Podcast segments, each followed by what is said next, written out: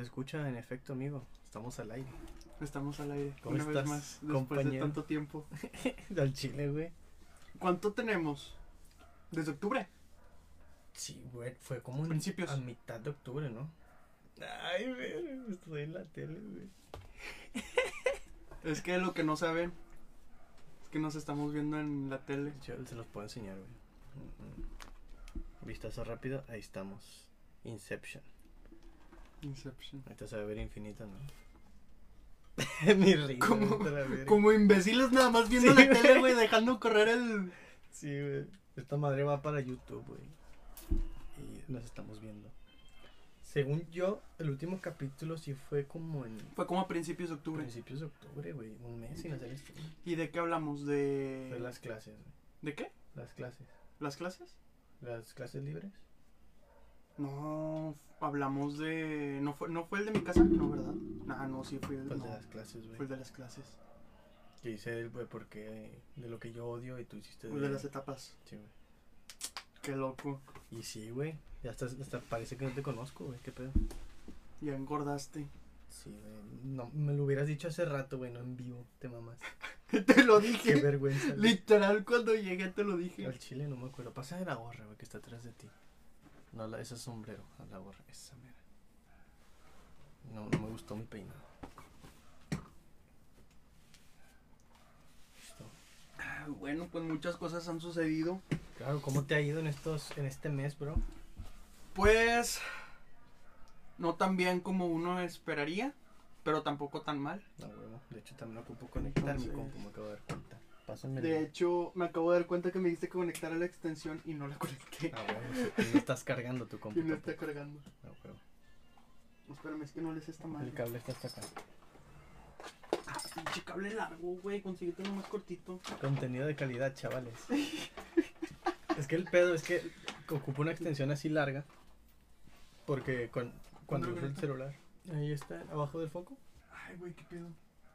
¿Sí entra aquí? Sí, güey. Nada más que va a estar un poquito flojito, pero no te cules. A ver, no le, no le agarro la onda ahí. Gana madre. Los estudios Luis, güey, qué pedo. Como si nunca hubieras venido a este cuarto, bro. Ahí está. Ahí está. Nunca había conectado nada ahí, güey. No, ni sabías que había una conexión ahí. No sabía, no tenía idea. En mi casa, siento que mi casa tiene un misticismo muy grande, güey. Muy poca gente ha entrado a mi casa, güey. De todos nuestros amigos. Me siento especial. Sí, o sea, muchos conocen la parte de abajo. Nos trabamos, nos estamos trabando. Bueno, es la, a lo mejor la transmisión. Yo creo que es la tele, sí. Sí, sí, sí. Digo que muchas, muchas personas conocen la parte de abajo, pero muy pocas conocen mi cuarto. güey. Incluso hace poquito vino un primo y me dice que, güey, qué pedo, nunca había entrado a tu cuarto. Y yo, neta, y el vato, sí, güey, nunca lo había visto. Y yo estaba trabajando, aquí está, aquí, normalmente estoy trabajando aquí volteado. Aquí está la compu. Y pues ahí está la tele y pues tenía mi foco en rosita, güey, y el vato así como que, oh, perro. En modo sexo. Sí, güey, yo estaba en normal. Hola Mariana, un saludo. Nos dice qué milagro. Y sí, bro. Sí, la verdad ya extrañaba. Es que, como lo estábamos platicando por cositas espontáneas que se fueron dando, no, no habíamos podido hacer eh, Un capítulo. un capítulo a gusto. Ajá. Porque pues normalmente lo hacemos con días de preparación. Wink, wink. O sea, no- nos decimos el tema cierto día de la semana Y ya en esa semana Sí, investigamos, recopilamos información y todo. y pues somos mexicanos hacemos todo el mero día. El mismo día. antes. Entonces no habíamos tenido oportunidad de, de lo que normalmente hacemos, sentarnos a platicar el tema de que, ¿sabes qué? El siguiente tema me gustaría que fuera este. De hecho, sí teníamos temas preparados para octubre, hasta lo habíamos platicado, De hecho, pero no se pudieron dar. es correcto. Teníamos planeado el capítulo de Halloween. Leyendas también. leyendas De, de México más que nada por el Día de Muertos. Pero no se pudo, así que huevos a todos. ¿Cómo andan? Pregunta Mariana. Pues bien, estamos tomando. Tranqui. De hecho, salud por ustedes, amigos. Salud. De- Un vaso de, de Tomb Raider. Tomb Raider, güey, gran película, ¿la has visto? Nunca la he visto. Yo tampoco, pero sé que es muy buena. Dicen que es muy buena. Dicen que es muy buena, güey. Yo Yo creo totalmente en lo que diga la gente, güey, porque la gente es muy Te sincera. dejas llevar Sí, güey, por lo que la gente diga. es correcto. Te- soy una persona que necesita mucho la aceptación del público, ¿Por qué, güey? porque no puedo. Pero, o sea, ¿qué te hace? ¿Qué te hace, por ejemplo, decir o pensar?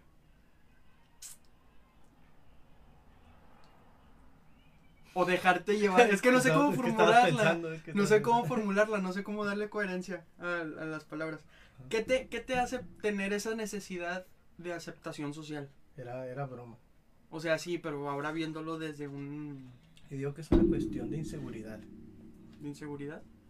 Como que a lo mejor una persona se siente, no sé, a lo mejor fuera de Aplazada. moda. Sí, sí, como fuera de moda. De que, verga, a mí me gusta esto, pero a la gente que, que es de mi edad no le gusta eso. Le gustan otras cosas. Y siento que las, o sea, el, el querer de que encajar a huevo es por inseguridad, totalmente. Es que creo que ya lo habíamos llegado a hablar. Que al hacer ese tipo de cosas uno traiciona su esencia. Como, pues vamos hablando de, no sé, poniendo ejemplo. Una de las corrientes filosóficas que más te gustan, ¿Cuál será el nihilismo? el nihilismo. Pues tú sabes cuál es la, la, la ah, o sea, grandes rasgos, lo que significa Ajá. esta, esta corriente, Sí, sí, sí. que es mm, la no aceptación a, a ciertas doctrinas, a autoridades, a todo este tipo de, de cosas. Entonces, yo creo que, por ejemplo, un nihilista crece siendo nihilista, güey. O sea, sin saber o esforzarse al ser nihilista. O sea, sin, sin tener en, cuenta el concepto. sin tener en Ya cuenta precisamente tener en- sin tener en cuenta el, el concepto porque al tú esforzarte y querer ser nihilista güey No te estás estás tratando de que no te importe güey. estás copiando la, la idea del nihilismo, güey, pero no estás siendo nihilista. exactamente o sea te, te estoy poniendo de ejemplo el, el nihilismo porque yo creo que es uno de los más actuales a lo mejor que yo creo puedes ver a más personas tratando o imitando este este movimiento pero igual puede ser para una religión, puede ser para algún partido político, modas. Yo, yo lo veo más con modas últimamente, de que gente que adopta cierto tipo de, de gustos, cierto tipo de cosas, por el simple hecho de que ah, es lo que está. Aceptación. Sí, quiero quedar con los demás. Dice Mariana, nadie necesita realmente la aceptación de nadie, pero como somos seres sociales necesitamos sentir que somos el spotlight. Siento que depende. de A lo mejor persona. Spotlight no, Ajá. o a lo mejor sí, a lo mejor no el centro de atención, pero que te tomen en cuenta. Es que fíjate que también está el otro lado, güey, de gente que, que quiere llamar la atención siendo como no son los demás. ¿Sí me Es que eso ya se me hace muy pinche, güey, se me hace ya... O sea, el, el querer a huevo sobresalir porque no eres como los demás, eso también se hace muy bien. También, Me da sí, mucha exactamente. Da mucha... mm, Eso sí que da mucho cringe, como dicen los chavos, mucho cringe. Mucho gringue. mucho cringe. Porque, pues, lamentablemente estamos, como ya lo acabamos de decir, estamos creciendo en una época de aceptación social recurrente, en donde tenemos acceso a, pues, a todo.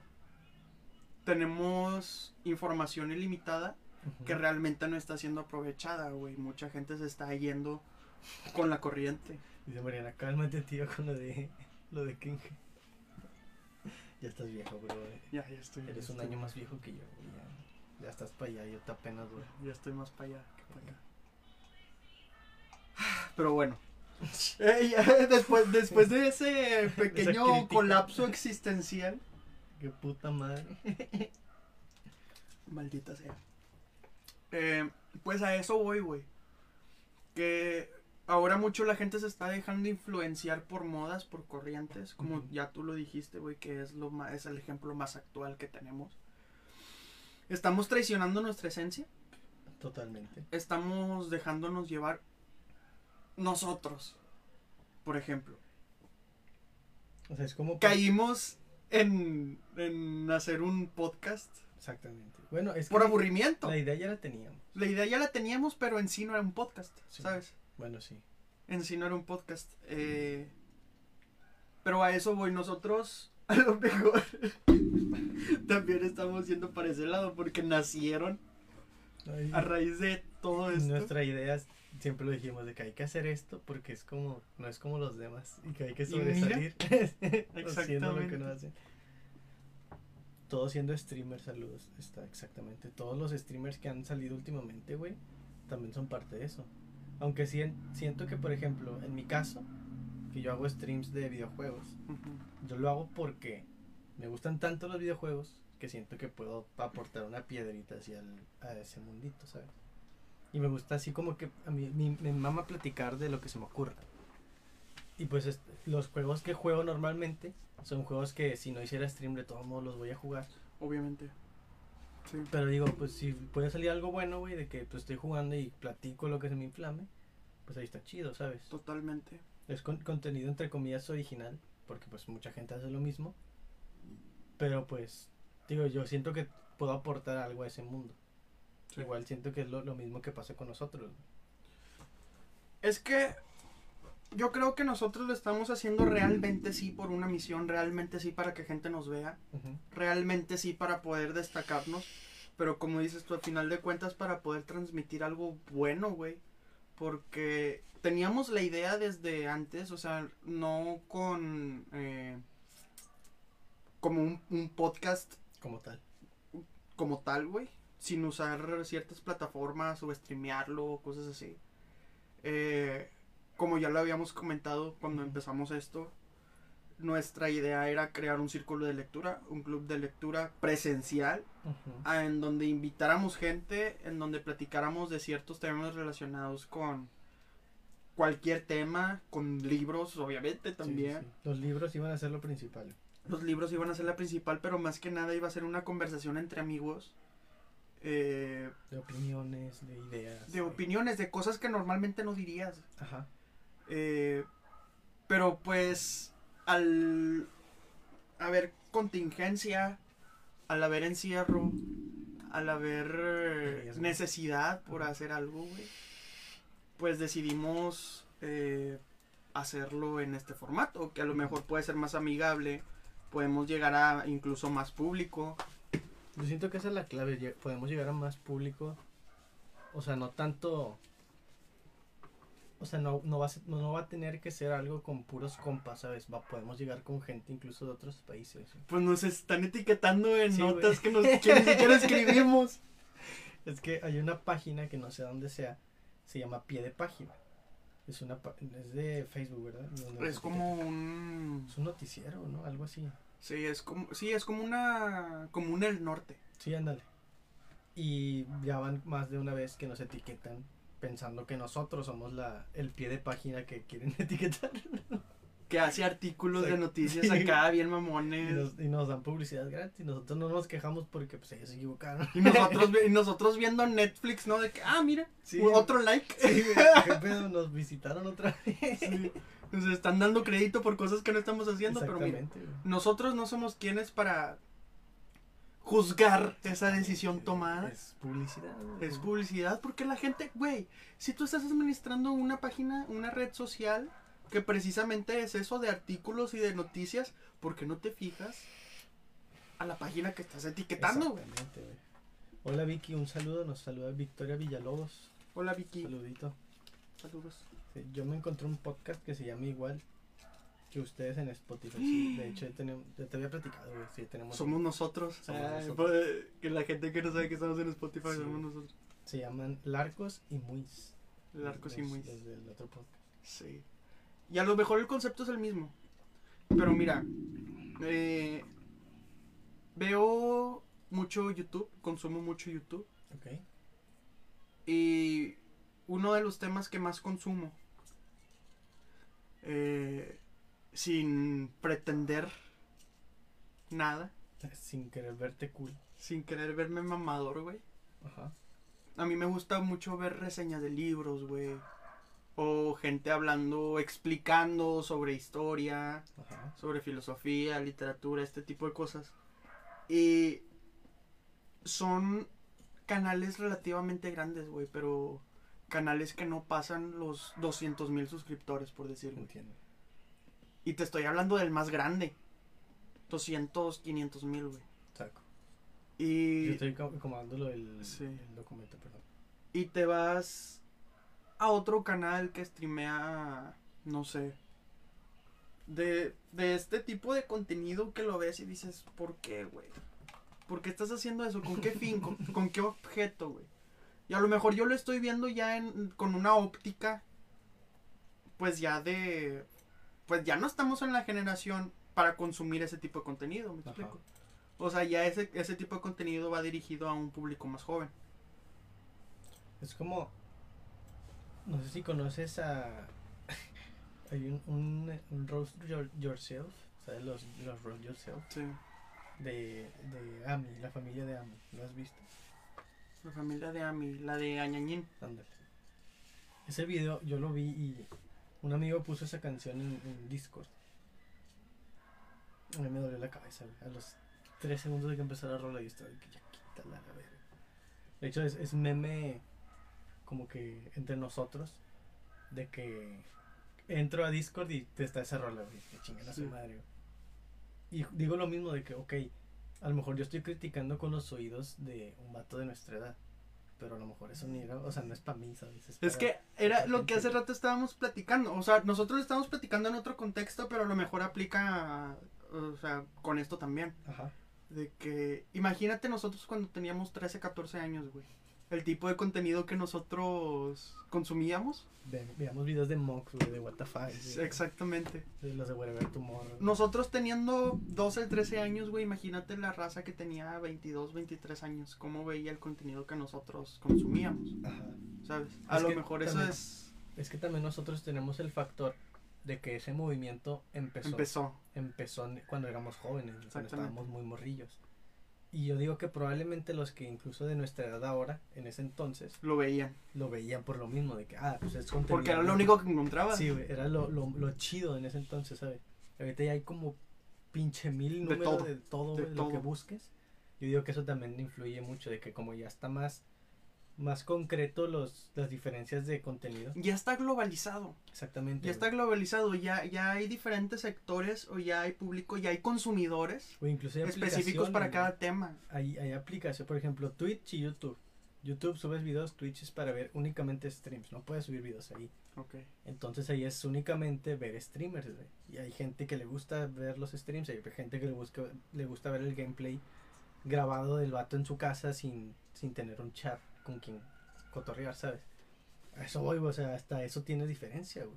Si te gusta ver puros podcasts, hay una plataforma que es únicamente para podcasts. Si te gusta X cosa, está la plataforma esa y ahorita está mucho más concretado. En, a los 14 años nosotros, ve que chingados iba a existir un Twitch. güey. Vi un comentario en un video que, por ejemplo, una canción mexicana. Fue de los primeros videos de llegar en llegar a los 10 millones de visitas en YouTube. Pero como YouTube no tenía esa opción, lo reiniciaron a cero. No mames. Sí. Entonces, todo evolucionó, güey. ¿Te acuerdas de una página? Ahorita me estaba. Me llegó a la mente de repente. ¿La de cuánto? No, la del rellano. Que eran videos de, de risa. De que de Ah, bromas, no, gente Yo veía las recopilaciones en Facebook. Del rellano.com, güey. rellano.com, güey, te mamaste. Eran videos de risa. Yo me acuerdo que me pasaba horas viendo ese tipo de videos. Era feliz. Sí, ahorita ya es, es- vivimos en otros tiempos, Charles. Totalmente en otros tiempos muy, muy diferentes. Correcto. Y pues nada, amigo. Esto fue todo por el día de hoy. Eh, nos vamos. Muchas gracias por acompañarnos. Nos No hay nada más que decir. ¿no? ¿O ¿Quieres pasar al tema o tienes otra cosa que agregar? ¿O qué, qué más quieres cotorrear? Pues que yo tenga algo que decir, realmente no. Que al que algo que a la gente le interese algo de mi boca, probablemente tampoco. No creo, güey. Ni a mí me importa, güey. Estoy enfrente de ti. Y mira, qué chingado, ¿qué le haces? Sí, pues ni modo. Decidí hacer el podcast contigo, güey. Ah, Porque no tienes amigos. es la única persona que conozco. Dice Mariana, lo de hoy es pasar horas viendo videos en TikTok. Exactamente, incluso el concepto de hacer un video cortito de risa Empezó hace mucho. empezó a hacer un vergazo, güey. Hacer un, un mini sketch. Empezó a hacer un chingo y ahorita, o sea, por ejemplo, Wherever Tomorrow, ya ves que entre, entre sus videoblogs, a la mitad metió un sketch. Ah, ok, sí, sí, sí. Y era como que, jaja, te daba risa el, el tema, ¿no? Y ahorita para la gente que nada más le- no le gusta ver videos completos, nada más quiere ver un video chiquito que le dé risa, TikTok. Bueno, antes Vine, ahora TikTok. Es que, fíjate, hasta yo creo que hasta sale contraproducente porque invertías viendo un video en YouTube o inviertes viendo un video en YouTube, no sé, 10 minutos, 15 minutos. Y para encontrar otro video de 10, 15 minutos, güey, no sé, otros 5, 10 minutos en lo que encuentras un video que te llame la atención. Lo que tiene TikTok y lo que tienen los videos que te salen en Facebook, sorry, es que te aparecen seguiditos Sí, y güey. duran muy poquito, güey. Y no sientes el tiempo correr mientras estás viendo esos videos. Y son videos de que ah, puedes Nada. estar viendo uno de cocina, Sí, luego te sale uno de risa, luego uno Sí. de un vato jugando y luego otro de exactamente. una nota de un periódico. ¿Qué Exactamente. Así te vas, así te vas y ya pasaron tres horas, güey. ¿En qué momento pasaron tres horas? Dices, no mames, hace Una media vez hora me iba a bañar. Me, güey". me, me tocó varias veces. Cuando llegaba de trabajar, Ujú. Yo llegaba a mi casa cinco y media, seis. Todavía estaba clarito. Ajá. Estaba en el video, me salió un video, en Facebook, me salió un video, me salió otro video, me salió otro video. Ay, ya me dio hambre, me paro de la cama ocho y media, güey. Verga, güey. ¿En qué momento se me fueron dos horas de mi vida, dos horas y media de mi vida, güey? Haciendo nada, viendo videos que... Ajá, te da risa en ese momento, güey. y se te olvida los 10 minutos. Ni sabes qué estabas viendo, pero no, sí, pero te estabas riendo, sí. Son de esos videos que te arrancan una risa. Ay, güey. Te digo algo y te vas a enojar. Dime. No estoy grabando el capítulo. bueno, igual lo podemos sacar de Facebook, güey, pero... eh, De hecho está mejor porque no pesa tanto como si lo grabara de la aplicación. Ya ves que pesa como un... Producción, Ni modo, amigo. producción. No hay de otra. Eso es para ustedes, amigos. De hecho, nos está saliendo el cuadro del chat otra vez. A ver, Mariana, por favor, ayúdanos y escribe algo, porque si no lo he visto yo, no sé si, si no está jalando o si está jalando, qué rollo.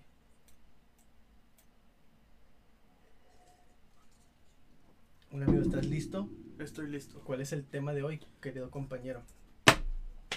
Vamos a empezar hablando un poco sobre Alan Kardec.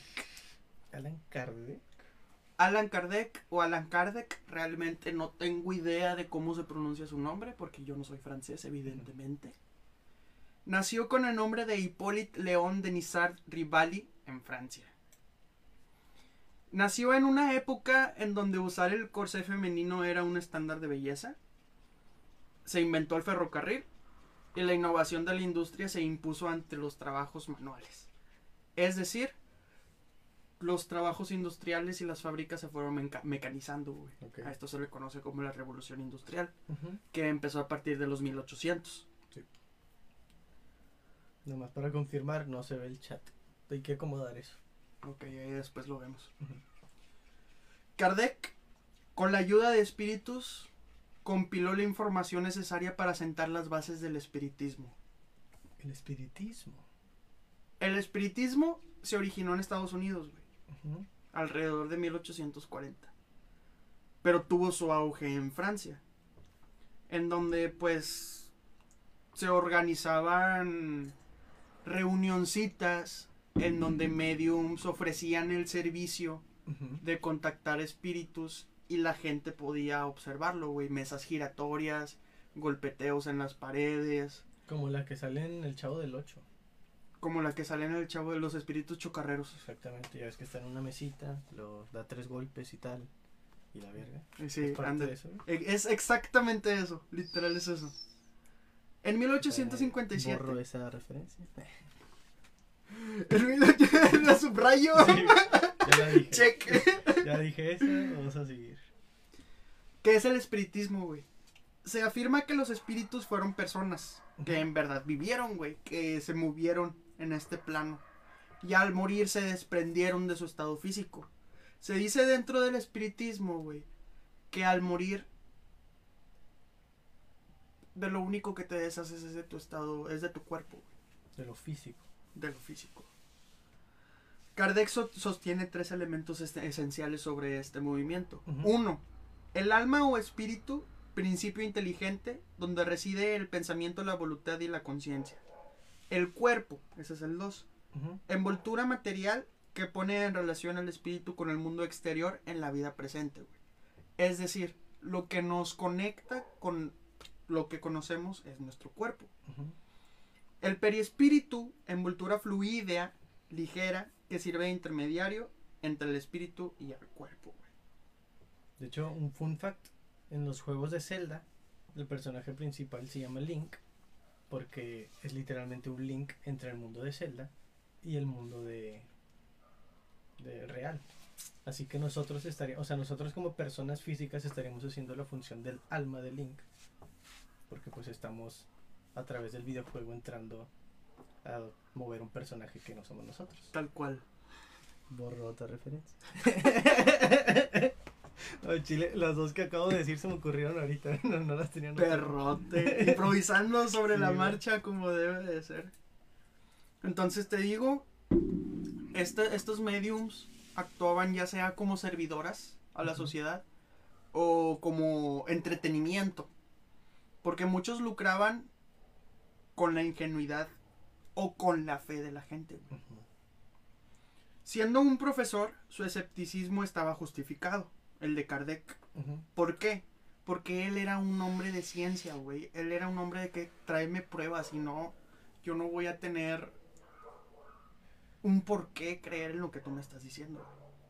O sea, no era el típico que te decía, güey, ahorita sí te está siguiendo tu padre porque tal cosa. O sea, el vato decía de que, güey, ya no te puedo confirmar nada. Porque no, no sé, güey. Si tú me lo dices, qué chingados a mí, güey. Él buscaba pruebas contundentes, lógicas, que le guiaran siempre en pro de una verdad. Escuchó hablar de lo que te dije sobre mesas giratorias y todo este show que implicaba una sesión de una sesión de mediums. Aquí tengo las características literalmente de una reunión espiritista. A amigo. ver, échatelas. Una es la ausencia de la jerarquía sacerdotal. O sea, un- una persona tan ligada a la religión no podía ser parte de una, de una reunión espiritista. Exactamente. La, la ausencia de culto a imágenes o altares. O sea, en una habitación donde tuvieras algo, por ejemplo, aquí tengo una cruz, aquí no se puede hacer una reunión espiritista. Entonces no podemos No, hacer la la, está- sesión espiritista que teníamos planeada. No, la mesa esta no va a girar ahorita. La porque es cuadrada. La ausencia de cualquier ritual o sacra sí, sacramento, bautismo, casamiento, etcétera. O sea, tenía que ser, no tienes que estar bautizado. Es cierto, esta me la estoy sacando del culo. Esa no, no, no vi cómo decía bien. No lo puedo creer. No. La siguiente es el incentivo al respeto y tolerancia de todas las religiones. Muchos espiritistas lo, lo consideran como su segunda religión. Ok. Y la práctica espiritista es gratuita y sin ánimo de lucro. Aunque la, la participación en las instituciones espiritistas se ajusta a los parámetros comunes a toda asociación civil. Lo último no sé qué se refería, pero... Se refiere a que a lo mejor no habían centros espiritistas que le exigieran a la gente una algo a lo mejor un, un incentivo monetario sabes o sea era si quieres creer en, en los espíritus puedes creer en los espíritus y puedes practicarlo no hay necesidad de que vayas o consumas eh, mer- merch Merchandising. merchandising O sea, no puedes tener así una lima que dijera yo soy espiritista. sí O sea, buena Fui a, una, fui a una sesión espiritista y lo único que me trajeron fue esta pinche Sí. camiseta, ¿no? Algo así. La morra tejiendo el, El chinga, güey, porque había una Sí. fila. Que la puta madre. Ah, güey. Después de ser testigo de estos fenómenos, cada sesión era una especie de entrevista Ajá. en donde siendo las mediums las intermediarias, los espíritus le ofrecían nuevos conocimientos a Kardec. Kardec iba con sus preguntas planteadas. Iba con la medium. Ajá. Le decía, carnal, pregúntale al espíritu esto. Y el espíritu le respondía por medio de la de medio. Ajá. Por medio de la media. Por medio de la medio. Había, te digo, como estas mesas giratorias, los golpeteos en las paredes o en donde sea. Y había también este tipo de mediums que escribían. Se hace cuenta era como una posesión. Y escribían lo que el espíritu quería transmitir. Ellos habían trascendido, güey. Y, lo, lo- y lograban estar presentes y conocer mucho más de lo que alguien promedio podría. ¿Por qué? Porque ellos al haber, el- ellos al estar en otro plano, Ajá. se podían desenvolver también en este mismo, güey. Entonces ellos tenían muchísimo más conocimiento. Ellos tienen muchísimo más conocimiento de lo que nosotros podríamos llegar a tener en vida. Ok. Entonces, a lo mejor muchos espiritistas no solo lo hacían para contactarse con familiares o con fines demoníacos.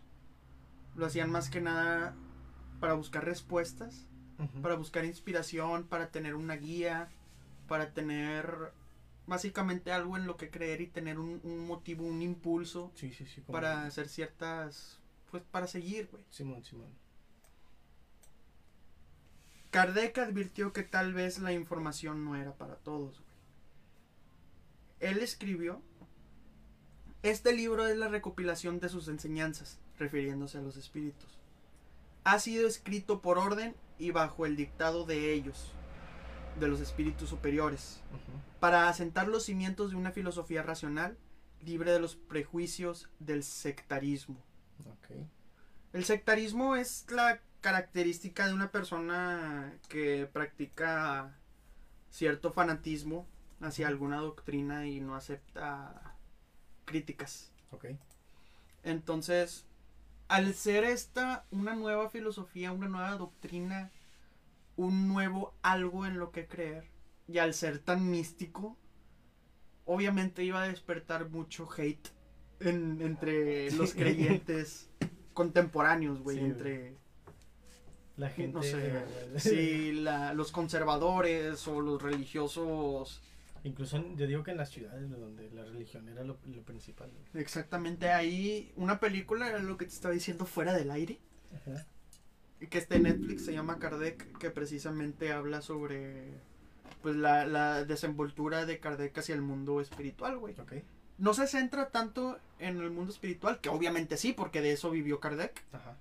Pero es más cómo Kardec se involucró en este mundo del espiritismo y pudo publicar su primer libro, güey, que es el libro de los espíritus Ok. que se publicó, como lo dijimos, en el 57, en 1857. Este vato trató de transmitir una idea y como es la naturaleza humana, güey, el miedo hacia lo desconocido se hizo muy presente, güey, en esta, en esta sociedad. Y aparte estamos hablando de los 1800, güey, no mames, no le podías tocar la mano a una señorita, Sí, güey. porque ya era mal visto. Lo que te decía ahorita era la época en la que tenían que usar guantes porque si tocabas la mano de una mujer se embarazaba supuestamente. O no estoy seguro, o no sabes. No estoy seguro, pero lo más probable es que sí. Claro, de ese tiempo de vestidos largos y. De corsé, como lo dije. Ah, sí, sí, sí. Ya se me ven las chichis ahí, güey. Qué vergüenza. Sí, güey. Yo pues uso limas guangas. ya, es que ya estoy engordando un chingo. Te estás poniendo mamado, bro. Estás, dijo mi abuela, estás embarneciendo. Embarneciendo. Creciendo para los lados. Exactamente. Hay que recalcar también, güey, que este libro, o la obra de Kardec, porque publicó varios libros posteriores, es para todo público, güey. No va dirigido hacia alguien en específico. O sea, no va para los creyentes del espiritismo, no va para Para un quien güey sea. que no crea, o sea, va para el que lo quiera leer. Exactamente, para el que quiera leer, para el que quiera aprender. ¿Por qué? Porque esa era la misión, esa era su misión. Que la gente aprendiera, que la gente conociera, que, que perdiera el miedo a la conexión espiritual. Ajá. ¿Sí? El espiritismo en México, güey. El espiritismo trascendió tanto que llegó a muchos países. Que fue muy relevante, güey. Por ejemplo, en España. En España, pues, vi- vienen de la Inquisición, güey. Imagínate los lugares religiosos de, de en donde había este tipo de cultos, el desmadre que hicieron la cuando religión llegó no la trajeron ellos. Imag- y quemaban libros, güey, quemaban los libros de, de, de Kardec, güey, porque estaba promoviendo el satanismo, güey. Que nada que ver. Sí, güey, algo que ellos no, no conocían, güey, y lo transmitían. Es, Eh, está mal. Por naturaleza humana, como digo, por naturaleza humana, el miedo a lo desconocido te hace actuar por instinto. Y su instinto es ese, güey. Su instinto es defender su religión. Ok. No se sabe con certeza la fecha exacta en la que el movimiento espiritista llegó al país, güey, a México. Pero se datan los primeros centros espiritistas hacia el año 1857, que precisamente es el, el año en el que se publicó el primer libro de Kardec. Ok. O incluso en Guadalajara, dice- se dice que es la cuna del espiritismo, güey, que de ahí salió. O sea, se... Aquí en México. se Sí, aquí en. México se esparció, sí. Ok. En 1858 llega a México la revista espiritista, juntando a muchos seguidores. Posteriormente, en 1872, se creó la Sociedad Espírita de la República Mexicana. güey. Así de seguidores había, güey. Así, así pues, Ya había. para hacer una pinche sociedad, güey. Es una sociedad, ya, güey, era un movimiento a la cual la gente se inscribía, güey, o la gente decidía creer, güey, y le transmitía. Era una religión. Era una nueva A religión. mí me, a mí me criaron como espiritista, Saco. ¿sabes? Paréntesis, no dejo de pensar en el pobre Kardec, güey. Imagínate que el vato bien preso. De que 500 libros con lo poco de feria que tenía, güey. La puta madre, están quemando mis libros, güey. Eh, no mames, güey, ¿para qué le invertí a esta mierda, güey? ¿Qué hice, Sí, güey? ¿Qué güey. hice? Pero llegó hasta acá de todos modos, güey. Güey, el vato trascendió, el vato se le conoce como el padre del espiritismo. Y un mérito que yo le puedo dar, güey, y por lo cual lo admiro, es que ya es una imagen, es, es una imagen de veladora que venden en el Mercado Juárez, güey. No mames. Te lo juro, güey. Sí, a Kardec, güey. Hay veladoras así como de San Juditas. Sí, Con la imagen de Kardec, güey. Verga. Te lo juro, fui hace O poquito, güey. Cuando tienes una veladora en el mercado Juárez, ya Ya, ya trascendiste, chingaste, güey. Ya. Es como si tuvieras tu propio artículo de Wikipedia. Es como si tuvieras una estrella en Hollywood, güey. Sí, sí, Pero aquí exactamente. en México. Kardec ya tiene su propia veladora, güey. Está junto a San Juditas y la Virgen María. Ven, qué blasfemia, ¿no? Que lo- los religiosos lo odiaban, güey, pero él ahora tiene una veladora y está junto a ellos, güey. Verga. Ahí está, güey. Pero también hay que tomar en cuenta que está al lado de, de este Malverde, o no me acuerdo cómo se llama, que es el santo de los narcos y la Santa Muerte, güey. Entonces, Sí, sí. ese es mi, es mi meta, güey. Está en mi bucket list. Estar en Sí, una veladora de, mercado Juárez. El, el al chile es muy buen, buen deseo, güey. Imagínate, sueño, imagínate. Uno de los nombres que se destacan dentro del acta constitutiva de la sociedad mexicana, güey, es el de Santiago Sierra. Santiago Sierra es el hermano de Justo Sierra. Y ya. Ah, Ya. te creas. Y ya. Y así, a huevo, güey. Su compadre. Justo, Justo Sierra es el fundador del UNAM. Ok. Y el hermano de Justo Sierra era seguidor espiritista. El hermano Augusto Sierra es el que este, era hermano que, que hizo la una. sí, a huevo, compa, güey. Sí, güey, a huevo. Otros nombres mexicanos sonados como seguidores del espiritismo Ajá. están Amado Nervo, que fue escritor y poeta. Manuel Olaguibel, que también es escritor y poeta. Balbino Dávalos, que es diplomático y académico. Y Francisco y Madero. ¿No se te hace curioso? ¡Tan, tan, tan! Deja un cambio de escena. a la foto que me dijiste. Güey, ¿no se te hace curioso que todos los que eran seguidores espiritistas de alguna manera estaban ligados a transmitir algún mensaje a la gente? Ahí va. De alguna manera.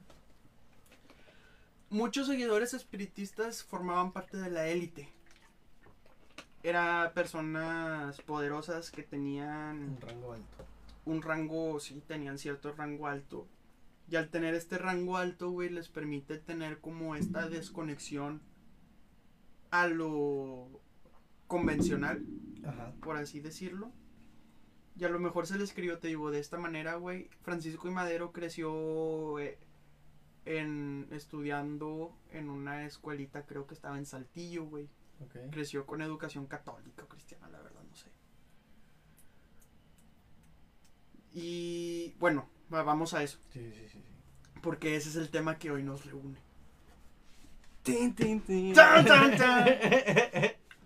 Conmemorando y celebrando el puente que nos dejan 110 años de la Revolución Mexicana, Te amo. vamos a hablar de uno de los personajes más importantes de esta etapa, güey. Si no es que más. Juárez. Bien, bien cruzado. ¿no? Bien cruzado. bueno, De que-. Miguel Hidalgo. Con su permiso. Aprovecho, aprovecho. Ok. Tras la dictadura de Porfirio Díaz. De Porfirio Díaz. De Porfirio Díaz, Madero realizó giras alrededor de la República buscando la creación de un partido opositor, güey. Porque Porfirio Díaz se mamó, güey. Estaba a 35 años ya ahí frente a, Me ofende un poco que, que le digas eso a mi antepasado. a tu tío. Sí. De hecho, sí tengo conexión con Porfirio Díaz. ¿Qué conexión tiene? No, Es algo familiar. Pero de. mm, Te mamás. Ok. Te voy a Sí, creer. bájale de huevo. no es cierto. No es cierto, tengo conexión con él. Pero estaría bien ver. Dentro de la dictadura de Porfirio Díaz sí hubo mucho avance, güey. Dentro del país. ¿Verá cuando era la- lo de la tienda de raya? Sí, Sí. sí. Eh, güey, Porfirio Díaz era compa de, de este. Gustavo Cerati. De Gustavo Cerati. No, de. ¿Quién fue el que inventó el pinche fonógrafo, güey? ¿Franklin? No, no, Franklin. Franklin. ¿El Fue- fonógrafo? El del foco, el del foco. Edison, Edison. de Edison. Tomás Alba Edison. Sí, de Edison, güey, le mandó. De hecho, si lo buscan en YouTube, hay una grabación de la voz de Porfirio Díaz, güey, con el fonógrafo. No mames. era el fonógrafo este. ¿Haz de cuenta cómo funciona un disco de vinil? Que pones la aguja y reproduce el sonido por medio de, la, de las líneas que tiene. Sí. Así, pero cuando tú ibas hablando en el fonógrafo, lo iba grabando en un cilindro de cera. Ok. Y haz de cuenta el cilindro de seda, de cera, eh, pues también marcaba. Sí, o sea, era como lo contrario. En vez de leer, marcaba. Y para así. reproducirlo, haz de cuenta como un vinil, güey. Ponías la agujita e iba reproduciendo la voz de, de quien grabara. Dice Rafael Villa de Lira, a costa de la clase obrera y sus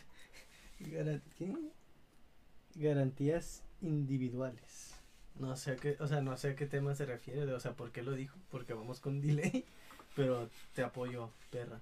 Sí, siempre unidos. Sí. Eh, te digo, güey, como Porfirio Díaz ya se estaba mamando, güey.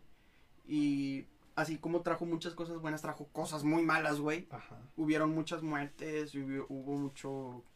Pues el vato pues, estaba en el poder ya mucho tiempo y a la gente a lo mejor decía, de- decía, decía de que pues ya, güey.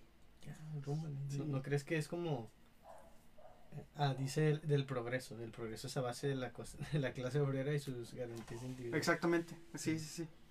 Este, ¿no crees que, que Porfirio sería como si Donald Trump se autorreligiera? Un chingo de veces. Fíjate que estoy muy desapegado del trabajo de Donald Trump, no sé qué cosas buenas haya traído a... Al un chingo de cosas mal, pero no sé qué haya hecho bien. no sé qué haya hecho bien. Pero el punto es que Francisco y Madero, güey, eh, juntó gente para ponerlo en contra de Porfirio Díaz, güey, y que existiera un partido que por fin lo pudiera derrocar.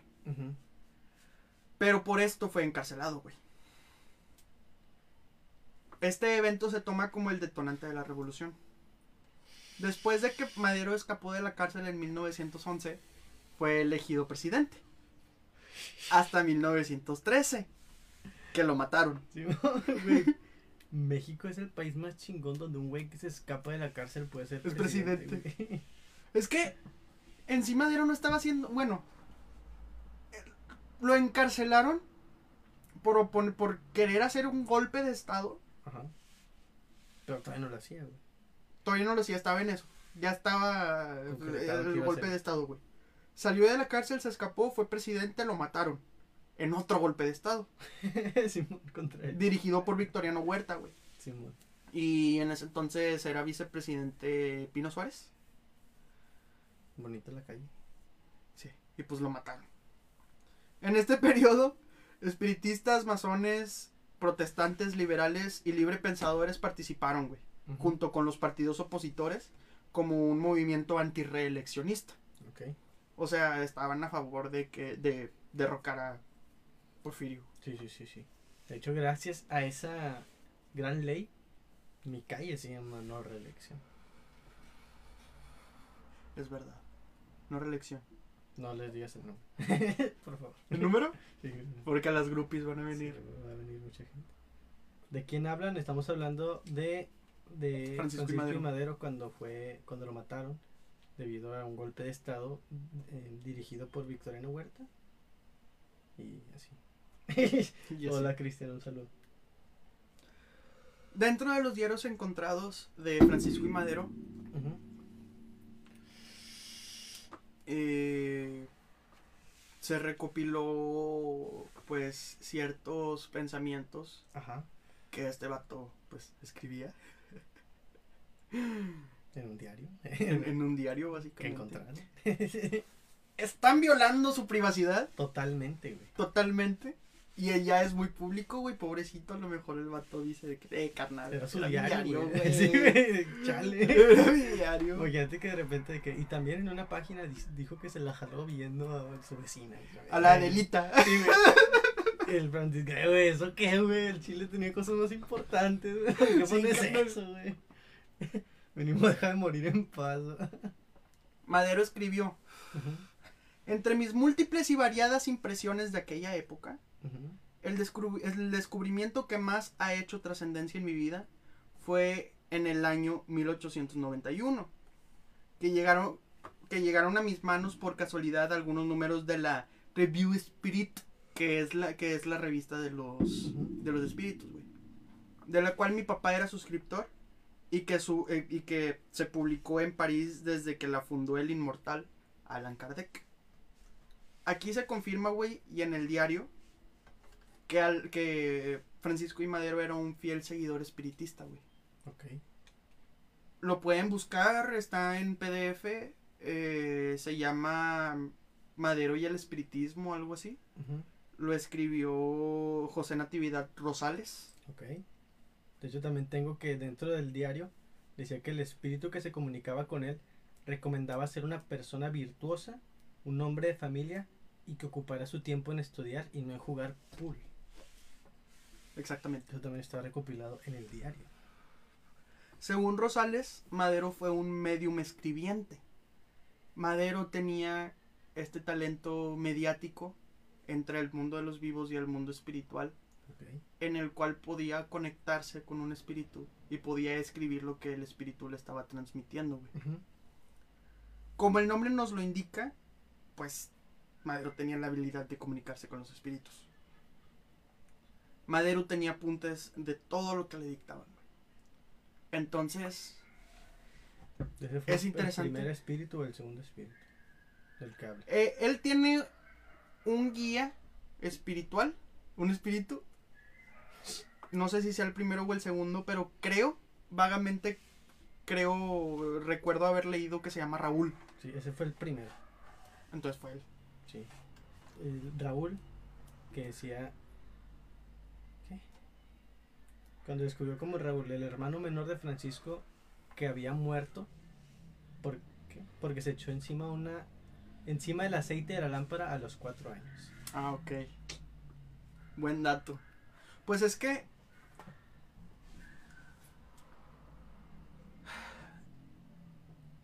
Yo creo que dentro de la, de la doctrina espiritista también hay cierto tipo de reencarnación. Porque, por ejemplo, Kardec, ya sabemos que Alan Kardec no es su verdadero nombre, güey.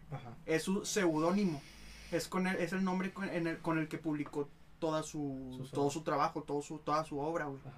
Y Allan Kardec fue la persona o fue el espíritu que él era en su vida anterior.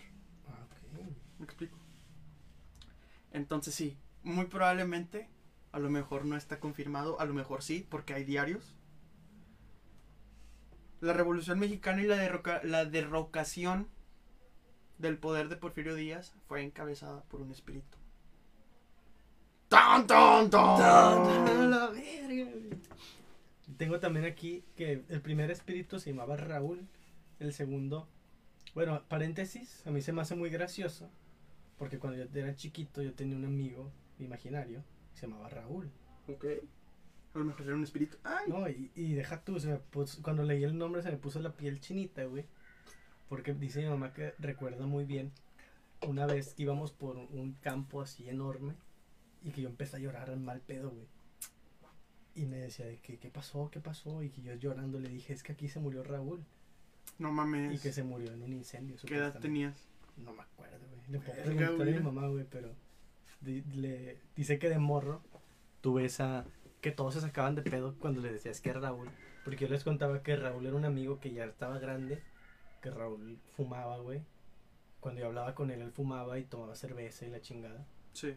Y pues mi familia también es, no, no diría que espiritista, porque pues no es, no es como que lo describamos como espiritista, pero estamos muy apegados a toda esa, esa rama del, de la magia blanca, la magia negra y todo ese, ese temario. De hecho yo tengo dos piedritas, una es un ojo de tigre, que también está en el micrófono, en- que es la que me ayuda en mi signo y la que hace que mis energías cambien y la chingada. Y esta es un regalo de una amiga que lo uso, bueno, no lo uso, pero ten- tiene la función también de ser un péndulo. Un péndulo medium. Ujú. Ah, ok.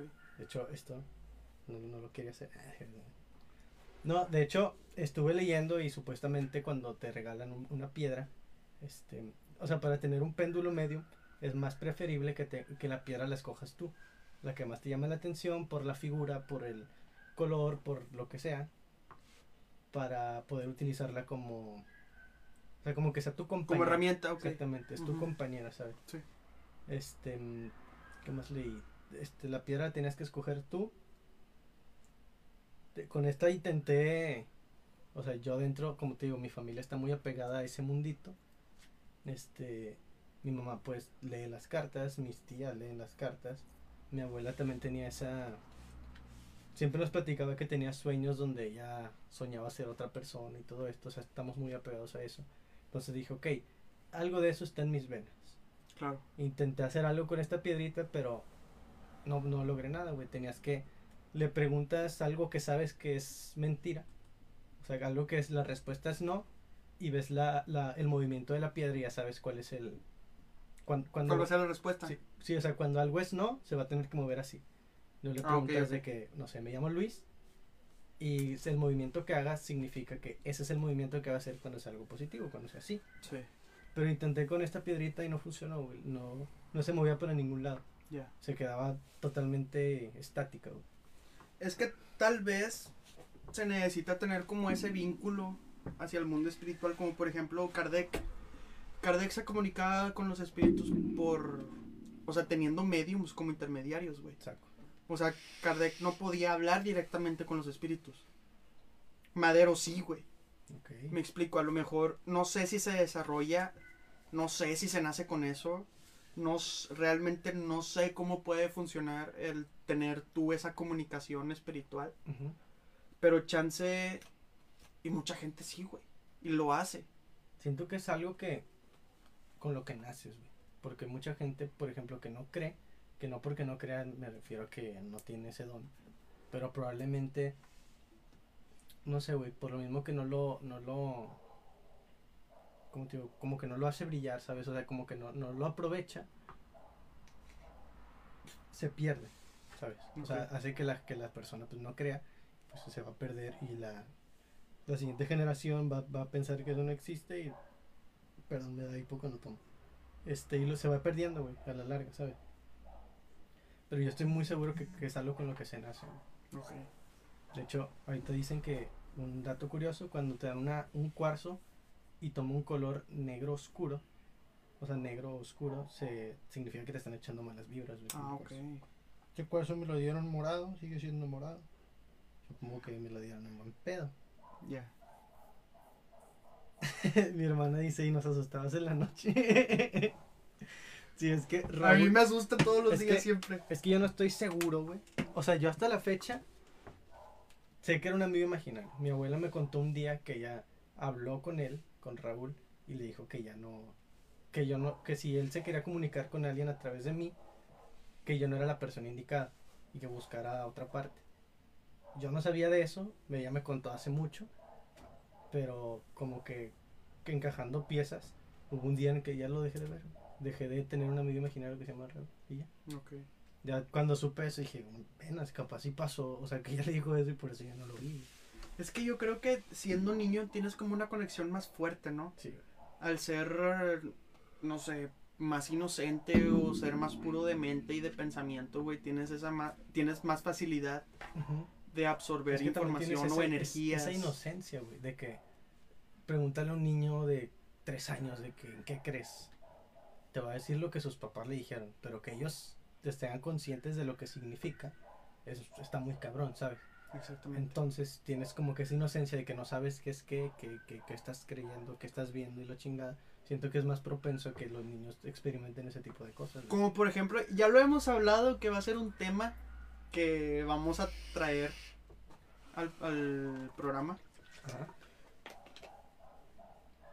Creces tú con una percepción del bien y del mal que ya está preestablecida.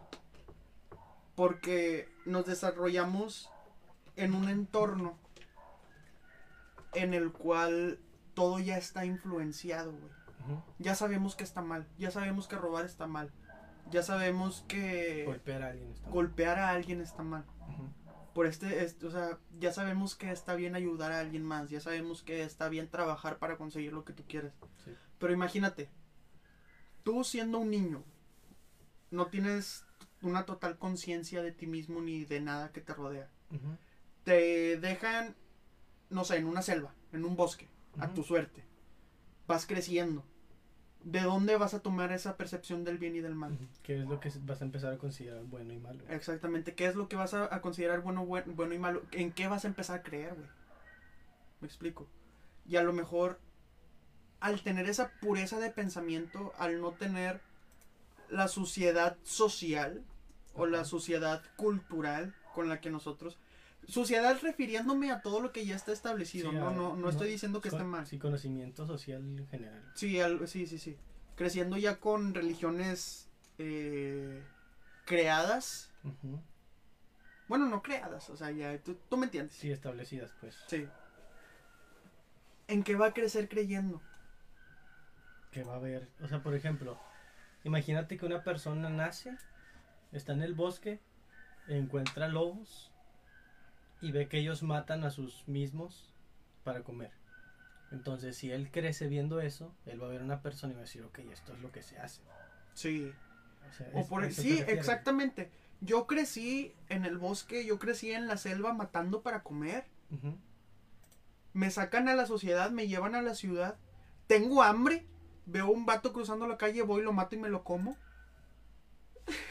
es canibalismo, ¿sabes? Sí. Porque Está- nos enseñan que es porque nos enseñan que ya es canibalismo. Simón, Pero el vato no lo hace con malicia. El vato lo hace por instinto. Porque la- tengo las- hambre. Las, las pinches, bueno, no pinches, pero las, ¿cómo se llaman? Las tribus, que de- desde que están, están y nunca han dejado que llegue otra persona aparte, o sea, a, a enseñarles otra cosa. Ellos también lo ven como que mis antepasados llegaba un güey, lo mataban, y eso era lo que hacían, güey. Para nosotros es lo que hacíamos desde siempre. O sea, está bien para ellos, ¿sabes? Ahí también, pues, o sea, si ahorita ves a un güey y dices, ah, quiere entrar a mi casa, lo mato. Pues eso está bien mal, pendejo, qué pedo, ¿sabes? Sí, sí, sí. Joseph, no cumples años, no seas mentiroso, cumpliste el 3 de El noviembre. 3 de noviembre cumpleaños. Pero feliz cumpleaños, Joseph. Te queremos mucho. Cucurito coreano para ti, bro. Cocorito coreano. Y sí, básicamente es eso. Es un tema muy interesante lo de la percepción del bien y del mal. Ujú. Pero lo que, a lo que vamos con ese ejemplo es que crecemos con esa percepción Sí, Es como del lo, bien y del mal. lo que dicen que la realidad nada más es una, una ilusión creada por nuestra mente, güey. A lo mejor no por, es- por nuestra mente. Bueno, por Porque nuestra mente es lo que absorbe, güey. Ajá, La, la, lo que dijiste, perdón. la realidad. La realidad es algo que se nos va imponiendo. Porque nosotros crecimos con ciertos valores, güey. Crecimos con valores respeto, honestidad, integridad, Solidaridad. solidaridad. es lo único que siempre digo porque se llama una colonia. Sí, a huevo. Crecimos sabiendo todo eso y los significados porque estuvimos en la escuela, porque nuestros papás nos, los- nos lo decían. Respeta a la gente que te rodea, respeta a tus familiares, respeta a tus mayores, etcétera. Pero nosotros cómo lo vamos a saber estando aislados, por ejemplo, te, igual, te digo, en una selva, Ujú. No, un pinche ermitaño, güey. siendo un ermitaño. Puse de ejemplo la percepción del bien y del mal, pero refiriéndome más al en que vas a crecer creyendo, güey. Porque el ser humano como tal tiene la necesidad de creer en un ser superior. Porque sin tener un ser superior, güey, al cual obedecer, caemos... Lo dijo Sartre, güey. O Sartre. No sé, no sé cómo se pronuncia, también es francés. Ese vato hace muy buenos trajes, ¿no? No, ese es Sastre. Ah, pendejo, perdón. Sartre, Jean-Paul Sartre, Sartre, güey, era un filósofo francés que fue uno de los mayores exponentes del existencialismo francés. El vato dice en un libro que se llama El existencialismo es un humanismo, que fue una conferencia, ya después lo transformaron en, en un libro, que esa publicación está in- en Instagram para que nos sigan. Sartre decía que el hombre está condenado a la libertad, güey. Es decir, el hombre, al actuar con libertad, actúa bajo su propio riesgo. ¿Me explico? Entonces, estando en un bosque, actuando con libertad, güey, ¿cuáles van a ser tus riesgos? ¿Qué riesgos vas a tener actuando con libertad? Ah, siendo tú tu propio ser supremo. Sabe- nunca sabemos, a lo mejor este vato le da, le da, le da frío, güey. No sé, por azares del destino aprendió a hacer fuego. Comienza un fuego porque le dio frío y- e, e incendia todo el bosque. Muere por ser libre. Muere por ser, no sé. No sé, estoy poniendo ejemplos que... Estoy Vale, tratando de poner ejemplos para poder explicarme bien. Pero a eso voy. El ser humano... El ser humano... Eh, eh, ah, se me fue la palabra. Ayúdame, el ser humano... ¿Entiendes? Razona. No, no, no. De que. Ah, pensante, el ser humano que se desenvuelve en la sociedad, el ser humano racional, actúa bajo los regímenes de un ser supremo. No nos vayamos tan lejos, güey. Nuestros papás, nuestro jefe en el trabajo, nuestro presidente, nuestro Dios, o lo que decidamos creer. Todo acto que realicemos está basado en reglas, reglas impuestas. Religión, los diez mandamientos, nuestros papás. Baja los codos de la mesa cuando estés comiendo. Las Siéntate leyes, derecho. Maneja tal velocidad. Exactamente. Todo eso se nos fue imponiendo. A lo mejor el espiritismo dejó de ser eh, tan relevante por el pensamiento moderno. ¿Cómo vas a creer en espíritus, güey? Porque a- además se fue satanizando, güey. ¿Estás de acuerdo? El, el tener alguna conexión con un espíritu es decir, güey, es que este vato no, güey, porque. o sea, Tiene conexiones diabólicas. Sí, güey. Ese vato ve, ve demonios, güey. O sea, de hecho, es algo muy, muy común, güey. El tener como que un espíritu es un demonio siempre. Eso es malo, ¿sabes? Y claro que no, eso se fue satanizando. Se fue viendo de una manera incorrecta. ¿Por qué? Por las creencias impuestas. Y de hecho, el, el espiritismo como tal y las sesiones de medium son los antecedentes de la Ouija. ¿Sabes? Porque eh, jugar con la Ouija literal es conectarte con espíritus. Sí. Es la versión moderna. Es lo que dice. Del escribir. Porque en realidad tam- también nadie sabe. O sea, tú y yo no sabemos. ¿Qué cosa? O sea, hablando de lo de la percepción, dicen que es hablar con espíritus. Tú y yo no sabemos. Pero la sociedad, todos nos han puesto de que ah, esto es de verdad. Mm, ¿Qué es de verdad y qué es mentira, güey? Güey, esto, este no es un mouse. Ah, ya, ¿no? bien tripiado. Bien tripeado. Y sí, son temas muy interesantes ¿Tú has que tenido alguna- un acercamiento espiritista? güey? Mm, no estoy seguro porque he tenido ciertos sueños que en mi realidad al despertarme al haberlo soñado con anterioridad tiene sentido el sueño. Me explico de hecho te lo comenté a ti justamente recién de eh, eh, despuesito de que ciertos acontecimientos personales ocurrieron. Sí, sí, sí, sí. que tuve una revelación. Pero te lo conté como una revelación no espiritual como una revelación no religiosa como una revelación Personal. más como una revelación personal güey. Ajá. más como un ok ya viví esto. Ok practiqué esto porque lo leí y me funcionó. Esa fue mi revelación pero eso con anterioridad lo había soñado Ajá. y por eso te, por eso te lo, te lo puse de ejemplo como una revelación Ok. pero no estoy seguro güey Sí está relacionado ese tema. si está relacionado Un saludo, Carlos Vidal. Buenas noches, bro. saludito Eh, pásatela bien en tu viajecín. en tu trip Sí, güey. Yo de, de experiencias de ese tipo te puedo contar mil historias, güey. Personales como ajenas. es que tú creciste en ese entorno no He crecido en ese entorno. Toda mi vida, toda mi familia ha sido de que, por ejemplo, eh, mi mamá tiene una conexión muy fuerte con mi bisabuela. ¿Sí es mi bisabuela? Sí, es su, su abuela. Este, y siempre ha sido el... O sea, he crecido con eso y yo por lo mismo, si alguien me cuenta, güey, yo veo a tal, yo no lo veo raro, por lo claro mismo. claro sí sí sí Este, y pues sí, to- toda mi familia, tío, está muy relacionada en ese mundito. Y pues yo te puedo contar mil, pero al chile no se me ocurre ni una, güey. Chinga tu madre. Bueno, una, una que es más un algo que dirías creepy. Hace poquito mandaron un video al grupo de, de mi familia donde le estamos cantando las mañanitas a mi abuelo Ok. en, su, en un cumpleaños. Sí. Entonces mandan el video, yo, de hecho yo no lo había visto, a mí me dijo mi mamá después lo, lo que encontraron. Que dicen que en cierto segundo del video, mi abuelita falleció el año pasado, creo que el video es del cumpleaños este que pasó de mi abuelito de este año, y dicen de que en tal segundo se escucha la voz de tu abuela. Ah, ok. Y mi mamá me dijo, y yo fue como que, de que, ah, ahorita lo veo. Y de que lo veo y se escucha, la- o sea, es literalmente la voz de mi abuela, güey.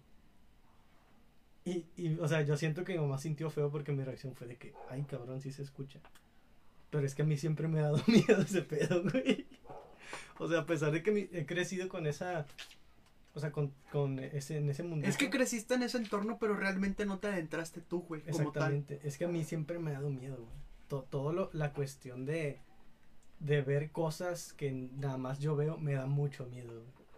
Y si alguna vez me ha pasado con ustedes, prefiero no decírselo por lo mismo, güey. Porque, o sea, tanto porque se pueden asustar o me pueden decir de que este vato, güey, ¿sabes? Sí, sí, sí. Y prefiero evitarlo, güey, porque digo, "Nah, pues es algo mío, güey. Si me pasa a mí es por algo, si no le pasa a ellos es por algo, ¿sabes?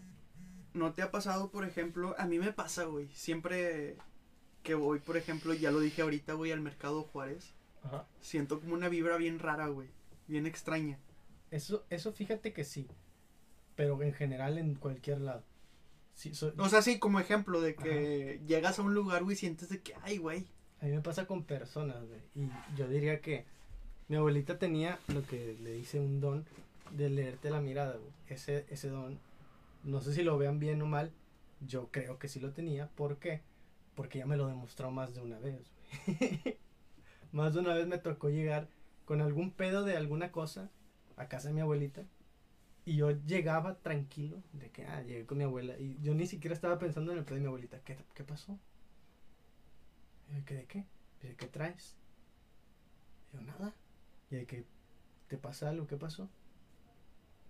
Y ya cuando te lo dicen tres veces, güey, tu mente ya sabe de qué estás, de qué, Sí, de qué obviamente, está hablando. obviamente. Incluso desde la primera, pero. Sí, güey, pero lo, lo pero, no, ignorar. pero no lo relacionas. Sí, güey, no, yo lo intentaba ignorar, güey, porque, o sea, porque yo ya sabía de eso de mi abuelita. Sí. Y de que, nada, y de que, ¿cómo sabes, sabes, güey? Entonces, siento que a mí me pasaron de alguna manera algo de eso. Digo, algo de, algo de eso está en mis venas. Yo lo veo como el, el- la lectura de miradas, pero de personalidad. A mí, una persona me llama más la atención por su mirada que por su físico en general. Claro. Eso te lo he platicado muchas veces. Sí, sí, sí. Y es justamente por eso, güey, porque hay veces que me ha tocado ver personas y nada más con verles los ojos, güey, me causan paz, me generan paz. De que, ah, como que lo decía. Como que me tranquiliza, güey, no sé. Y eso mismo, en lugares donde hay mucha gente, me ha ayudado a no, no relacionarme con gente que desde que la veo de que este vato me, cae- me va a caer mal. Sí. O sea, ¿por qué? No tengo idea, no, no necesito hablarle para saber que me cae mal o que me va a caer mal. Claro. Este, pero sí, o sea, esos son ejemplos que te puedo dar de, de ese mundito en mi familia. Es que está bien interesante, güey. Pero igual como lo hablamos hace ratito, el miedo a lo desconocido es bien común, güey. Y este es un mundo inexplorado por muchos. Pero hay otros que sí están cabrón introducidos cabrón, güey. De hecho, aquí tengo un libro, no sé si está ahí, es un azul, de la lectura de cartas, Aquí está. es ese mero. O sea, más de una vez me he intentado adentrar en ese mundo, güey. Tanto con intentando que el péndulo me respondiera, como leyendo ese libro. Lo intenté leer, pero a la vez me da una sensación de, güey, no te metas, güey. ¿Leemos algo random Si de quieres, aquí? te estás arriesgando, bro. ¿Por qué? Ah, te quería, te quería. ¿Por qué, güey? ya lo abriste, güey, Sí, mamaste. Mamaste, güey. Bienvenido a mi familia. Un cuchillo de repente yo de- Aquí por atrás, Sí, güey. güey. Se termina el directo. Ok, aquí dice. Es importante que sean mezcladas lentamente en una barajada palma abajo. La baraja no debe de ser mezclada en forma tradicional. Esta es una forma efectiva de barajar las cartas en juegos, pero no es apropiada en una lectura. A menudo llevo a cabo las acciones de una barajada palma abajo para asegurar que el cliente maneje las, las cartas adecuadamente. Eso se me hace bien raro, güey. Es que ese libro está escrito de una persona que tuvo Que muchos, está teniendo, sí, que está contando su...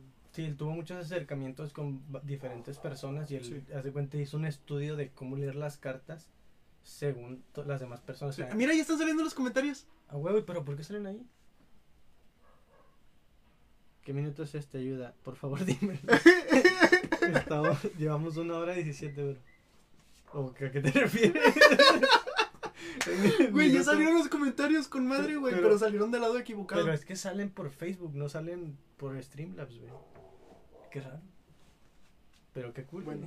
Hay, que, hay que cambiar el, el formato, overlay, güey. sí. Bueno, te digo, eso se, eso se me hace bien raro, güey, que por ejemplo, ¿en qué momento se estableció que en la lectura de cartas no se deben de barajar, de barajear o barajar Ujú. En, de manera tradicional, como se barajea en un juego? Me explico, ¿en qué momento O sea, se este establecieron escribió ciertas- porque, porque así lo, se lo, Se lo dijeron, pero, sí, sí, ¿quién sí. lo- les dijo a ellos? Exactamente. ¿En qué momento se tuvo esa ese conocimiento para poder transmitirlo, güey? Y poder decir, güey, si vas a leer cartas, no las barajes como si estuvieras jugando. Voltealas boca abajo y barajéalas de esa manera, no como en un juego tradicional. Mira, güey. Yo tampoco sé cómo. O sea, no tengo idea quién lo dijo. Mi abuelita, ella era mucho de, mira hijo, si te sientes así, busca esta piedra, porque esta piedra te ayuda para esto. ¿Ok? ¿De dónde sacó esa información ella? No tengo idea. La si la buscas, ahorita no tengo... Ella me dijo mucho de la piedra del ojo de, de tigre, así se llama esta piedra. Sí. Se las acerco para que la vean. Así cafecita con El Eye of the. Tiger, como se le El- conoce el vulgarmente. Exactamente. Ella me, me, me recomendó mucho esta piedra, güey. Mi abuelita no tenía ni internet, güey. No tenía cómo buscar en Google X cosa, güey. Pero ella lo sabía, güey. Es que son conocimientos transmitidos, se, güey. se van pasando, güey. Pero a lo que voy es de que no nada más mi abuela sabía de piedras, sabía de un chingo madral de cosas. güey. Que si para, o sea, para hacer X cosa es esta hierbita, esto, esto y esto. O sea, son todo transmitido, pero eso, eso o sea, es lo mismo, güey. Quien se lo haya enseñado, ¿quién se lo enseñó a ella? Y el primero que lo descubrió, ¿cómo lo supo? Exactamente, exactamente. Yo siempre he tenido ese. Esa duda, güey. De que, ok. A lo mejor sí, a lo mejor sí hay, güey, pero no lo hemos investigado. A lo mejor sí hay una historia de origen de ciertas cosas, güey. Ajá. Como la baraja esta, la, la, la más tradicional para leer, güey. Que sale de que el ermitaño. Que sale. ¿Cuáles más salen? No sé. Esta baraja de que, ah, te salió tal. Esta baraja, esta carta significa que Prosperidad. Sí, exactamente. De que en tu futuro se ve prosperidad, se ve que en tu trabajo quién sabe qué, que quién sabe qué, quién sabe qué. Y pareja. ¿En qué momento se estableció que cada carta significa qué? A lo mejor sí hay historia de origen, pero como somos ignorantes en el tema, pues tenemos la duda, que es lógico. Es algo que yo no voy a investigar porque no quiero saber.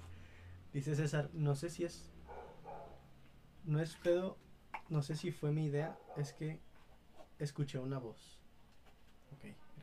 Nuestras voces. Probablemente fueron las nuestras, si fue otra. Gracias, Estaré- estoy estaré- asustado. Estaría bien verga, estaría bien verga que después de ver el video, porque normalmente nosotros vemos secciones del video para ver que se grabó bien, Ajá. que se escuchen voces, ¿no? De que así como epifanías. Sí, o sea, ahorita se escuchan ladridos, pero si no son ladridos lo que se escuche. Sí. Eso es lo que me da miedo, güey. Del no saber. Es que es un miedo no porque.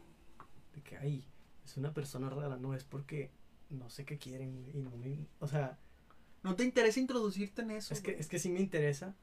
Pero me da miedo lo que- si hago algo malo, ¿sabes? Eso es lo que me da culo, güey. Que, o sea, encontrar algo malo. Es que, miren, les voy a recomendar uno de los últimos capítulos de Leyendas Legendarias. No te pagan, güey. ¿Por qué haces eso, güey? Es que está bueno. Yo le Es, recomiendo la salsa LOL tú un día. es sobre la Vamos a Ouija. Es sobre la Ouija. Que hablan sobre los antecedentes, hablan sobre su origen. Que fue. Todas esas cosas se fueron como estableciendo en el camino, güey. Ellos explican que. Y yo confío totalmente en todo lo que ellos dicen, güey, porque son cosas que no sabías, investigas y ahí están, ¿sabes? Ajá. Que por ejemplo, jugando la Ouija, ya sabes que por ejemplo tienes que saludar y para terminar la sesión te tienes que despedir porque supuestamente el demonio se va a quedar en tu casa o el espíritu con el que contactaste. no, no te puedes ir si el demonio no quiere. O lo- la- el espíritu. Sí. Que todo eso, se- o sea, que nada de eso es verdad, güey. Que sobre el camino, al ya convertirse en algo Cotidiano. comercial, Ah, en algo comercial se fue introduciendo, güey. Cómo se satanizó gracias a la, a la religión, güey. Pues la, la Ouija es un juego de mesa. Es un juego de mesa. ¿Por qué? Porque es un juego de mesa. Porque con cualquier objeto que tú pongas, puedes poner una hoja de plástico y un vaso encima, güey, y ya es una ouija. Por eso se comercializó de esa manera, por eso se comercializó como un juego de mesa. ¿Y por qué? Porque no era maligno en un principio. güey. No se consideraba maligno, güey. Es como la mierda también de. Había dos. La de. ¿Dos mierdas? Sí, do- dos cosas de niños. El de los lapicitos. ¿Te acuerdas? El de sí, ¿no? El de Charlie Charlie, no. No, no, no, ese es otro. Que, que tú agarrabas dos lápices, también agarrabas dos lápices o dos colores. Los ponían así. O sea, los juntaban de que punta con. Bueno, la parte de atrás que era así lisa. Las juntabas con tu compa, los dos y dos. Y de que si se iba para adentro era que sí, si iba por fuera era que no, algo así. ¿Lo jugamos o qué? No, esta- Las películas son puro choro, entonces puede Sí. que puede ser que sí, puede ser que sí. Las películas son puro choro. Siento que las películas incluso te investigan eso, pero le meten su cucharota de Hollywood. De Hollywood, exactamente. Sí, sí, sí.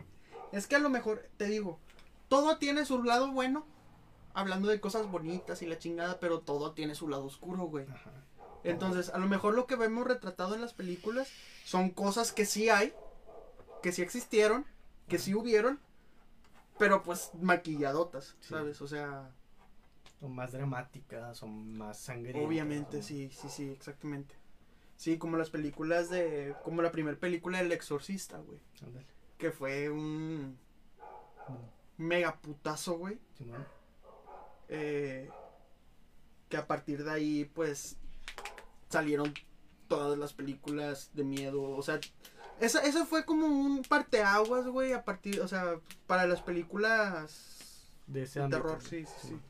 Porque hay películas de terror, por ejemplo, Jason, que no tienen nada que ver con un espíritu, que simplemente es un güey psicópata que mata gente. En lo personal, ese tipo de películas me dan más miedo, güey. Sí, son más reales, güey. Son más un reales. poquito más como lógicas, ¿sabes? De que, ok, en el mundo sí hay gente así, güey. En el mundo hay gente bruta y astuta. Hay vírgenes y prostitutas.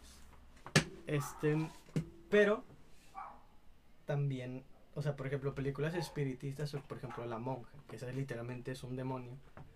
Ahí todo está maquillado de que ah, una monja es mala y que la, Eh, La monja está súper churrera, güey. está bien pitera, a mí no me gusta. ¿Te, te acuerdas que la fuimos a ver, güey? Que al final ne- necesitaban llegar a un dijecito con la sangre de Jesús o algo así. Ah, Simón. Güey, dice Alondra Flores, como la película La Sirenita. En, en la verdadera historia, la sirenita se muere y el príncipe se casa con otra. Ah, sí. No sabía. Lo que sí sabía era que la sirenita, al tener pies, cada paso, Sufre. cada paso que daba era como si pisara vidrios, creo. Algo, algo así era la maldición. De que te damos pies, pero. Sí, güey, esas historias, güey, la de, de. de los Grimm también, la de la sirenita, de los hermanos Grimm. No sé, la verdad. Es también creepy, güey. La pinche La Bella y la Bestia. No, La Bella Durmiente, güey. Sí, Que se la dio. Y la morra todavía estaba inconsciente. Sí, güey. Ah, sí, en la mayoría de Disney son bien creepy las historias reales. Sí, la de Pinocho, güey. Que mata a Gepetto y luego se casa con el hada. Mata al grillo. Mata a Pepe Ah, Grillo, eso güey. sí, güey, eso sí. Y mata a Gepetto. y se Mata casa. con la nariz, güey. Sí, güey. ¡Pum, pum! Así como, paja- como pájaro carpintero, güey. De que el vato, imagínate la escena, güey. Se acerca, pinche. eh, Ya Gepetto está madreado. De que vete de aquí. ¿De qué. Pinocho? ¿Por qué haces esto? Sí, Gepetto, digo, Pinocho se acerca con Gepetto, pone su nariz en su ojo y dice: No te preocupes. Te voy a dejar vivir. ¡Pum! Exacto, güey. Eso estaba más verga. Yo iba a decir, me llamo Jorge. que creciera la nariz. Pero sí, güey. Te voy a dejar vivir y. ¡Pum! güey, en el ojo, güey. En la mente, güey. En la mente, en los pensamientos. Sí. Justamente en medio de los pensamientos. No mames, no es que era un muñeco, güey. Madrina- aburrido, güey, no. hada madrina de mierda. Güey, ¿cómo pasamos de espíritus a Pinocho, güey? Son las buenas pláticas. Al chile, güey. Pero bueno, Cada uno tiene su momento de gloria. en conclusión, Yo diría que el mundo de los espíritus, si les llama la atención, como decía mi madre, si te algo te llama la atención de eso es porque algo tienes, porque algo de ahí te está llamando. Si César guardó un clip. si, si les llama la atención ese mundo, como en lo personal yo les diría que tengan cuidado, porque como hay mucha gente que dice que no es verdad, también hay mucha gente que dice que es, es no es mentira. Lo dije al revés. Hay mucha gente que dice que es que mentira. es verdad y no es mentira, Sí, dijiste no lo es verdad, mismo. no es mentira. Este también, o sea, es un mundo inexplorado. La ciencia lo intenta explicar de alguna manera, pero incluso hay cosas que la ciencia en sí no puede explicar. ¿Sabes? O sea, también existe ese esa laguna entre ok, no es ciencia, pero no sabemos qué es. O sea, la ciencia dice es algo, pero no sabemos qué es. Así que lo personal yo diría que tengan cuidado. Si quieren jugar en ese mundo, con cuidado. Pero les digo también, si ustedes les llama la atención, a lo mejor es por algo. Y pues nada, nada más. Pues yo siempre he opinado, güey, que no está mal saber de. O sea, por mero. Por mera. Por, por meros fines informativos, pues. Ok. A lo mejor puedes investigarlo, a lo mejor te puedes adentrar, pero otra cosa ya es la práctica. Ajá, practicarlo exactamente. De que sí, sé cómo funciona, por ejemplo, lo de las cartas, sé cómo funciona, conozco el origen, conozco el significado de cada Puedes carta. hielos. Pero porque no me, pero no me interesa, no me interesa practicarlo, güey. No me interesa ser yo parte de eso. Siento que ese también es mi miedo, investigarlo y que yo soy muy de que, a ver. Ya, De que, a ver si es cierto, ¿sabes? sí. Em, pero sí, amigos, tengan cuidado con todo ese mundo. No digo que sea real, pero si no es mentira. pasar. Si lo practican, ¿no? Si lo Si- practican, si, Tengan llegan, si les interesa la práctica, si se adentran, acuérdense que es algo desconocido, lo practican bajo su propio riesgo. Y nada más te- dejar en claro que puede que tengan algo malo, que generen algo malo, que encuentren algo malo y les cause problemas, o puede que sean los siguientes revolucionarios. Los siguientes Alan Kardec. Hasta la próxima. Ah, Cerramos así. pues nos veremos, si se puede, la próxima semana. Si se puede la próxima semana. Eh, hoy estuvo cool. Estuvo bien. Fue, fue improvisadón, pero estuvo chido. Sí, estuvo bien. Simón. Eh, si se puede la próxima semana, a lo mejor ya tendremos un tema más desarrollado, más Extenso, porque esta fue más plática. Sí, fue una hora y media de... la- la- los primeros 20 minutos fueron plática. Sí. Eh, ya tendremos a lo mejor un tema más desarrollado. Si, se- si es la próxima semana, a lo mejor dentro de dos semanas. ¿Quién sabe? Quién sabe, nos veremos, pero nos volveremos a ver. Es correcto. Que tengan muy buenas noches amigos. Nos vemos hasta la próxima. Muchas gracias. Adiós.